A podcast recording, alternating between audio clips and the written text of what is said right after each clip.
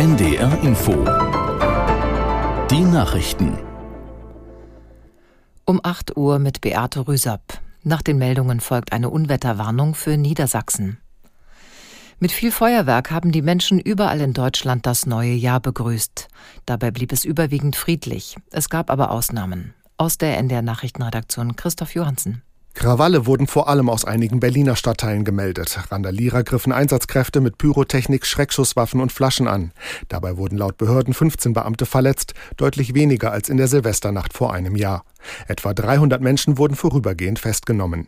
Am Neptunbrunnen unweit des Alexanderplatzes hatten sich schon vor Mitternacht etwa 500 Menschen mit Pyrotechnik beworfen. Als Beamte einschritten, wurden sie mit Feuerwerkskörpern beschossen. Aus Hamburg wurden zunächst keine Zwischenfälle mit größeren Gruppen oder Angriffe auf Einsatzkräfte gemeldet.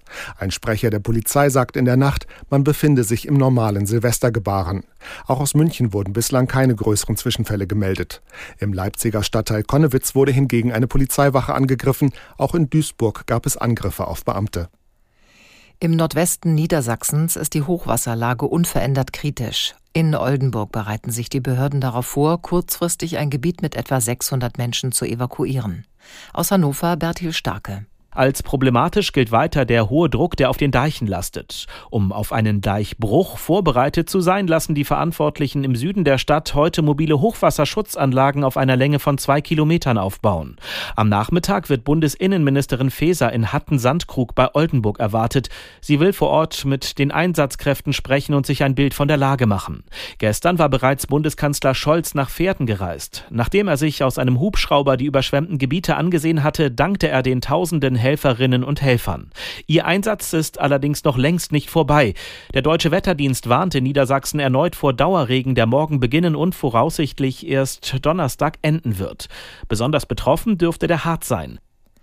Ukrainische Truppen haben nach russischen Angaben das Zentrum der Stadt Donetsk beschossen. Nach Angaben der von Russland eingesetzten Behörden wurden dabei vier Menschen getötet und 14 weitere verletzt.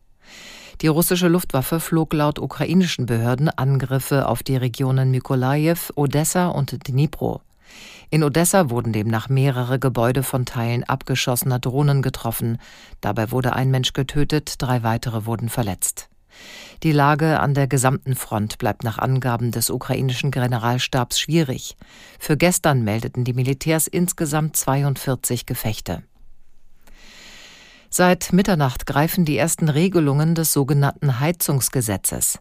Allgemein sieht das Gebäudeenergiegesetz vor, dass jede neu eingebaute Heizung zu 65 Prozent mit erneuerbaren Energien betrieben werden muss. Konkret gilt diese Pflicht auch für alle Neubauten in Neubaugebieten, für die ab Januar ein Bauantrag gestellt wird. Für bestehende Gebäude und Neubauten außerhalb von Neubaugebieten gibt es Übergangsfristen. Wann die Eigentümer umrüsten müssen, ist vor allem von der kommunalen Wärmeplanung abhängig. Die Bundesregierung will mit dem GEG e die sogenannte Wärmewende im Gebäudebereich voranbringen. Das Gesetz hat teils für heftige Kritik gesorgt. Das waren die Nachrichten.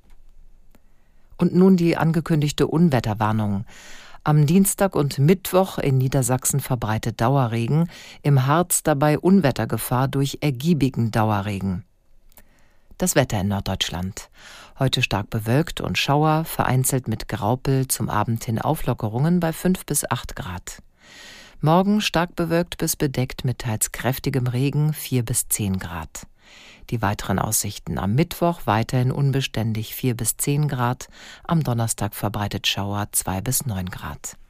Es ist 8.04 Uhr.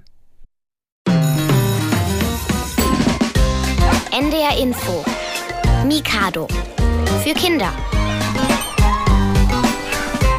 Am Mikrofon Jörg Peter von Klarenau. Wir stellen euch heute ein ungewöhnliches Hörspiel vor aus einer Hörspielwerkstatt im Harz.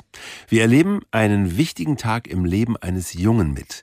Der heißt Luke Wild und an seinem 13. Geburtstag gibt es eine große Überraschung für ihn. Ja, so gehört sich das ja auch am Geburtstag. Das Dumme ist nur, diese Überraschung ist so eine Sache. Die hat er